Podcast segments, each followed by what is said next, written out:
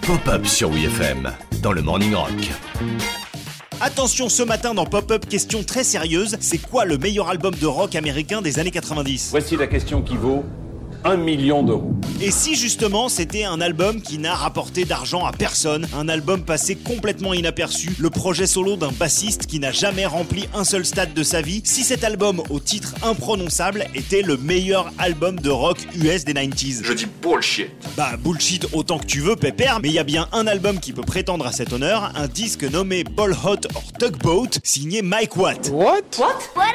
What? What? What? What? What? Exactement, Mike Watt, ancien bassiste des Groupe de punk californien des années 80. Qu'on n'a pas connu bataillon, jamais entendu. Bah, le type doit quand même avoir un carnet d'adresses euh, relié à l'immensité du cosmos, hein, parce que sur son album, il a réuni Dave Grohl, Two Sonic Youth, Eddie Vedder de Pearl Jam, Mike D et Adam H des Beastie Boys, les Lemonheads, Henry Rollins, Mark Lanegan, Flea des Red Hot Chili Peppers, le clavier de Funkadelic, le batteur de Jens Addiction, Frank Black des Pixies, les frères Kirkwood des Meat Puppets, Jay Macy's de Dinosaur Jr. et j'en passe. On est régulier du monde à la ferme. Et vous imaginez bien que tout ce beau linge recruté au petit bonheur à mesure de l'enregistrement n'est pas venu faire une belote. Ball Hot or Tugboat est une vraie mine d'or de grunge, de punk et de power pop.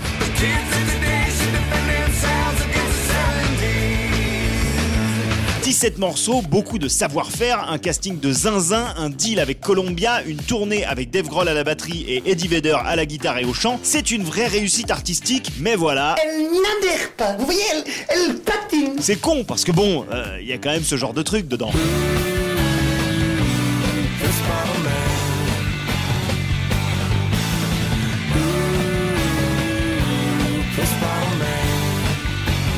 Malheureusement, Ball Hot or Tugboat est un album qui part littéralement dans tous les sens, avec de gros passages de noise, de jazz, de funk, d'improvisation. Le disque de Mike Watt restera un des trésors les mieux gardés des années 90. Mais maintenant, grâce à Pop-Up, vous connaissez son existence. Et qu'est-ce qu'on dit? Merci mamie